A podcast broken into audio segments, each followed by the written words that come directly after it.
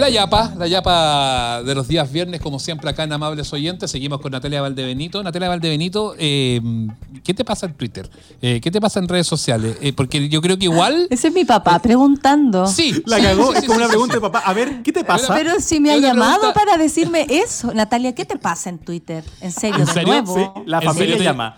Ah, ¿En serio te llamó tu papá? Sí, sí, sí, sí. Es que aparte tengo un padre muy aprensivo, entonces. eh, Puta, que lo no hace. debe, ser, Lo no, debe hace. ser, no debe ser entretenido ver que te agarran tanto a chuchapo. El señor Valdebenito, claro, sufre o no. ¿Qué te dice? Sufre. Así como me aplaude, sufre. eh, no, me, me, me, me- llama la atención, pues como si, como, como hija papá. Eh, absolutamente. eh, es o sea, yo lo encuentro divertido, pero al mismo tiempo me, me pone en alerta. Porque hay veces que yo no percibo el peligro. Lo debo, lo debo aceptar. Eh, la otra vez, en el último show que tuve, porque Último he- round. He, tenido caleta de veces cuando dicen, oye, ¿qué sentí? Pf, ya me pasó, ya me di vuelta el juego, les digo yo. Eh, de sentir, me, ahí empecé a cachar que siento más cuando los demás se preocupan mucho. Eh, ahí cuando es cuando, ponte tú, cuando los, me empezaron a llamar amigas como de verdad asustadas.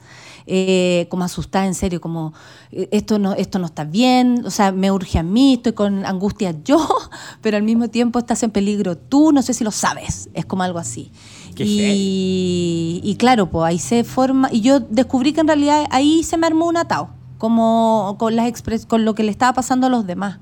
Porque yo hasta el, yo no, no sufro, pero no tanto. Eh, conozco la. Eh, ¿Sabéis qué? Me pongo a mirarlo desde afuera, como si esto fuera una plaza. Y veo como es la posibilidad de pararme en la mitad de la plaza y que la gente opine y yo poder sacar y tomar nota de todo lo que está pasando. y, y- y- y- y percibo que hay gente que no es igual a mí y eso me parece muy interesante, a pesar de lo tóxico que a veces puede ser. Y además creo que otra conclusión que he sacado, que he aprendido también gracias a esto, porque uno aprende, no vuelve a repetir, weas, tampoco hay cosas que uno si comete un error, ¿para qué lo vaya a volver a repetir ni defender? No soy de aquellas, para nada. Si la cago, la cago, pido disculpas y no es que me enoje y diga, ya, ya, ya, sí, ya pedí disculpas, porque esas tampoco valen. Cerrado el tema, como la diputada del otro día que decíamos. La- como la Hoffman, cerrado La el tema. Ya no ¿Se dije acabó? eso. Cerrado el Sí, tema, ya cerrado el dije. tema. ¿A dónde que cerráis el tema? claro, claro, el tema no se cierra así, po. Yo asumo si uno la caga y vuelve a hablar de la caga, vuelve a hablar de la caga, pues me divierte. Voy a hacer el manso chiste con la wea más encima. Oye, Y pero con no el- tiene pero ni con el- idea lo que voy a hacer. No saben nada. No saben nada, no saben nada. Oye, pero con el, con el libertario con el que te agarraste, que se armó toda esa rosca, pisaste un poquito el palito, ¿no? Eh, yo la cagué, pues, porque, o sea, más que pisar el palito, si es por eso le he cagado más antes. Eh, esta vez yo creo que, mm, que me sacaron a- al pizarrón nomás, porque eh, francamente he dicho cosas bastante peores y, y lo, y lo asumo.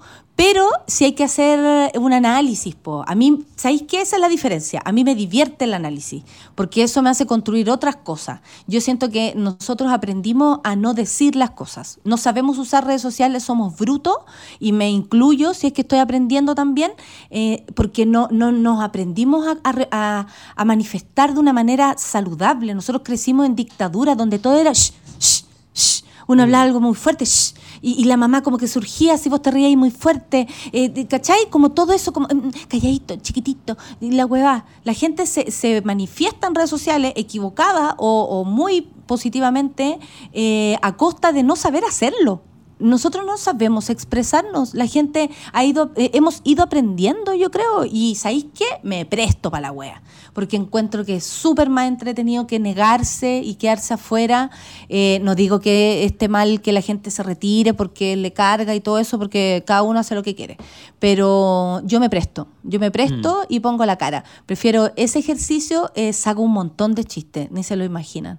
Pero cansa un poco Pero también, hay como, pero hay como pero dos me cambios. salgo también, pues después me Sí, salgo, después me voy y ya se me olvida la weá y después me da rabia y bloqueo a todos los weá. Ay, la wea, que a eso iba Natalia, porque como que si la caja tuviera dos cambios nomás, pues donde una es no digo nada y la otra es cabeceo todos los corners, y a lo Ah. mejor tampoco, y a lo mejor tampoco es para tanto, pues de repente uno podrá elegir las batallas, pues. Por supuesto, si con la, yo tengo para elegir. A mí me llega, pero de todo lo que te puedas imaginar.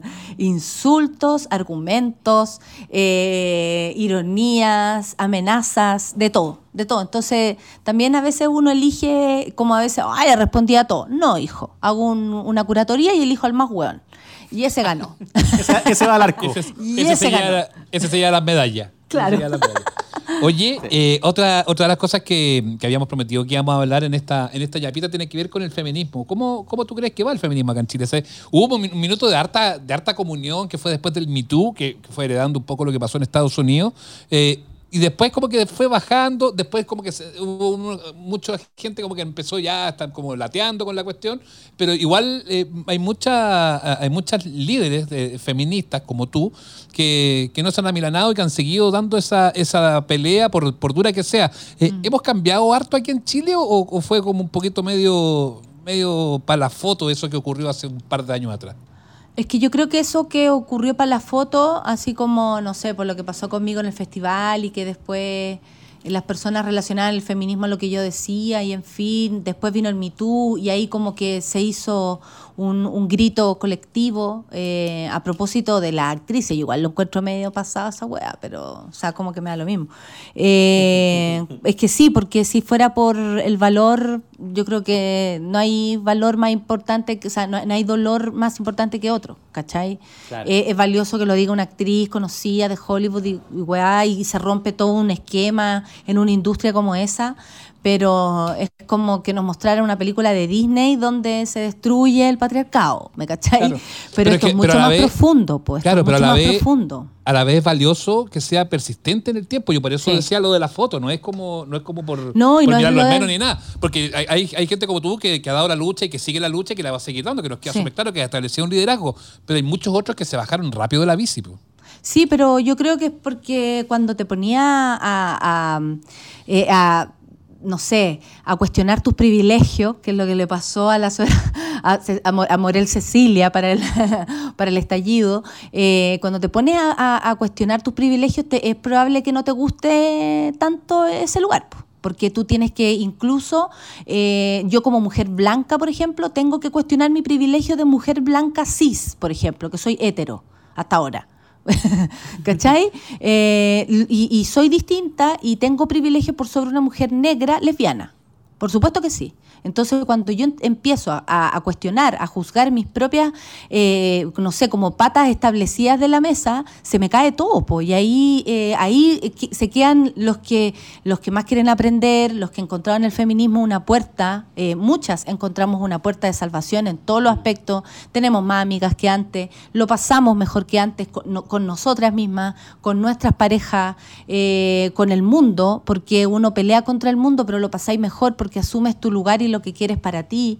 Y, y- y no, yo creo que no se cae nada, o sea, se va a caer el patriarcado, pero nosotras no, porque la- las marchas más fuertes son las nuestras. Eh, las que revivieron el, el estallido fueron las tesis eh, y siguen siendo las mujeres, ¿cachai? Y yo creo que hay una fuerza que ustedes la conocen, la perciben y saben que, que es imparable, que es la fuerza de las mujeres. Y junta, heavy.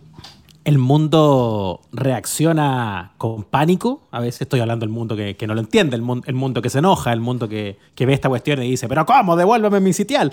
Eh, Eh, están con el diablo, como los del rechazo. Claro, se van a alterar. Es que para allá iba yo, porque quiero abrir la discusión a esto, en el fondo, a, a la ra- a las rabias. A la, a, la ra- a la rabia que era tan evidente, a la rabia que se palpaba en el aire desde octubre del año pasado y que fue reemplazada por miedo, primero, porque ¿qué pasó? Hay que meterse en la casa, y después por pena, porque se está muriendo la gente. Eh, y, y un amigo decía, no puedo creer que reemplacé toda mi rabia por miedo, porque a mí la rabia me sirvió para hacer cosas. Sí. ¿Qué te pasa a ti con eso? Me pasa exactamente lo mismo. Eh, otra vez creo que contesto. Eh, una vez llegué muy... Yo sufrí violencia hace muchos años en un pololeo y estaba aterrizando la situación. Era pendeja. Estaba aterrizando la situación, ah, pongámosle, sí, hace harto años atrás. y, y era pendeja y, y yo creo que me conocía menos que ahora. Y, y me acuerdo que estaba en terapia eh, para sanarme de esto rápidamente, como si fuera, no sé, como, como si fuera una, una herida nomás que no quedara cicatriz. Es al contrario, después cuando uno aprende que queda cicatriz y que hay que cuidarla es otra cosa. Y yo llegué con mucha rabia y le dije, ¿sabéis qué? Me, me encontré odiando, no me gusta esto, porque yo nunca había odiado, como onda eh, odio. Y cuando entendí que la rabia me salvó de la situación en la que estaba, eh, que pudo haber sido muy fatal, eh, entendí que ahí también había un motor de, de muchas cosas, porque la pena en ese caso no me servía. Por ejemplo, me dejaba estática, me dejaba eh, sumisa, me, me- no me hizo moverme, pero apenas con la rabia que tenía, vi un poquito la puerta abierta, salí rajá. ¿Cachai? Y ahí comprendí que en la rabia había algo como, como, como que mueve, ¿no? Y yo creo que todas las emociones mueven de algún modo, pero la rabia conduce a, a cuestionarse cosas, po, lo establecido, que para mí es como, eso es lo que yo creo, cam- no sé, pues yo creo cambiar, Sí, lo establecido. Entonces la rabia sí sirve. Y claro que el miedo estanca, pues yo hablo en mi show del miedo también, pues, que es mi emo- emoción primaria, más allá de, de que me vea rabiosa. Es que nos lleva a lo que se discute ahora en poquitas semanas más. Pues yo sé que está involucrada también en algunas cosas de las campañas, Natalia, pero ¿hay, hay, hay visto la franja finalmente o no? ¿Hay, hay cachado todo? No estoy involucrada en nada de la campaña, estoy haciendo ¿No? campaña sola. Me hice Calle- mi agenda de la ¿Tu prueba. campaña? Sí, mi campaña. propia campaña. Estuve el otro día en una entrevista con Vestalac, voy a animar una cuestión de Balmaceda, ¿cachai? Como eh, múltiple, múltiple. Y hoy día tengo otra entrevista y así, así me las llevo, me hice mi propia agenda. Em, Pero me pasa una cosa, Natalia, que te lo quiero preguntar al tiro. Eh, siento que lo- el, el apruebo, línea en la que estamos todos los que estamos en esta mesa, que lo hemos expresado públicamente, eh, veo las campañas y veo las cosas que, que- que plantean y siento que como que le están hablando a ellos mismos, como que tienden a ser poco Sí, eh, ¿sabéis qué? Y así como no he visto todas las veces que dan la franja, eh, para ser eh, honesta, pero si no tendría, no sé, aquí un resultado de, de lo que opino. Claro, un, un análisis. informe. Claro, un análisis y todo. Pero lo que he podido percibir es que el diseño de la, de la weá no me gusta. Todo tan blanco que parece todo de RN, weón. Despelotado. Eh, muy blanco. No hay una voz que conduzca esta situación como ahora viene lo del rechazo, ahora viene lo de la prueba. Que no está de más, yo encuentro. Esas locuciones que ayudan a la gente a entender. Sí, po. Si no Organizaciones salen- de la sociedad civil como que no te dicen nada al final de cuentas. Uno, uno entiende, pero hay mucha gente que no tiene ni huevo de idea de qué es eso. Que ponen ahí a cada rato. Exactamente, exactamente. Y está como todo cha- chaspurreado. RN tampoco ayuda que, que se pongan como a un lado y al otro. Sí, como claro. nosotros somos una familia y que opinamos todos distintos. Y es como, ya, pero ¿qué opinan, po? ¿Cachai? Eh, No me dicen nada. Sí, no, no está como emocionante. Encuentro que, la emo- que, que no demuestran la emoción que tenemos los que queremos ir a votar. Eso siento. Que no, Falta un poquito no- de épica. Sí, sí. Sí, y yo sé que le tenemos miedo a la épica porque nos engrupieron con la épica, po, o sea, la alegría ya viene, es pura épica, pero es probable que sea por eso, y es probable que por eso también algunos seamos más reticentes a participar en campañas que salgan en la tele, po. Es probable, Sí, po. A, mí, lo- a mí- a mí no me convoca, por ejemplo, esa situación. Y a lo mejor de explicar también, porque es una parte de lo de la épica, ¿cierto? Pero también como qué se vota, qué, qué se vota de verdad, así como más en la didáctica. Porque el Sí. rechazo, el rechazo vende la pomada que aquí casi como que eh, van a eh, los que quieren apruebo quieren que sean millonarios y que cuando ganen la votación hay un Mercedes-Benz esperándonos en la puerta de la casa. Es Que es una, raro. que es francamente una huevada, po. O si no, no tengo dos años para esperar, vieja, y he esperado 40, no, güey. ¿Cachai? Es como, amigues, para los cambios no, no eh, nos tomamos tiempo. O la historia también esa de, que yo encuentro que es cruel, para cualquier lado, la pusiera la prueba o la pusiera el rechazo, que eso también me pasa, que todas las campañas quieren lo mismo, justicia social, salud. Si tú te fijáis, todos reclaman lo mismo. Oye, yo quiero salud, pero para eso no es necesario cambiar la constitución. Y del otro lado, oye, yo quiero salud, pero para eso es necesario cambiar la constitución. Entonces, como que no queda claro, finalmente todos queremos lo mismo. En eso debiéramos saber que estamos de acuerdo. El punto es que hay que sacar una constitución que es la de Pinochet y se hizo en dictadura y yo creo que ahí uno debiera como hincarle nomás. ¿Por qué les molesta hablar de la verdad de las cosas si lo que queremos es sacar la dictadura de Pinochet eh, de nuestra piel? O sea, francamente eh, sería lo más significativo que pudiéramos hacer antes que se fuera la esposa eterna que tiene, hay que decirlo. Entonces, no sé. eh, Y a mí me parece que falta carne, pero también porque no creemos tal vez en ello. Puede Y ser. por ¿o lo no? mismo, como hay harta desconfianza, eh, lo último para que cerremos esta conversación, como hay harta desconfianza también de, un, de unos y otros, eh, y hay tanta fragmentación, corre el riesgo que gane la prueba, eh, gane la convención constituyente, pero que se la terminen regalando en bandeja a la derecha, porque está un poquito más unida. Claro, y además ellos se hacen los longueira que van por el apruebo y quieren ser constituyentes. ¿De qué estáis hablando? No se entiende nada. Eh, por eso es bueno eh, reflexionar y dudar. Eso sería, lo, lo, dije en el otro capítulo, pero lo vuelvo a repetir. Dudar es muy importante. La reflexión es muy importante. Poner en la, en la mesa todas las. Y, y, si vamos a conversar en familia, ya, pues discrepemos, equivoquémonos, busquemos información. No, cuidado con las fake news. Así ganó Bolsonaro, Trump.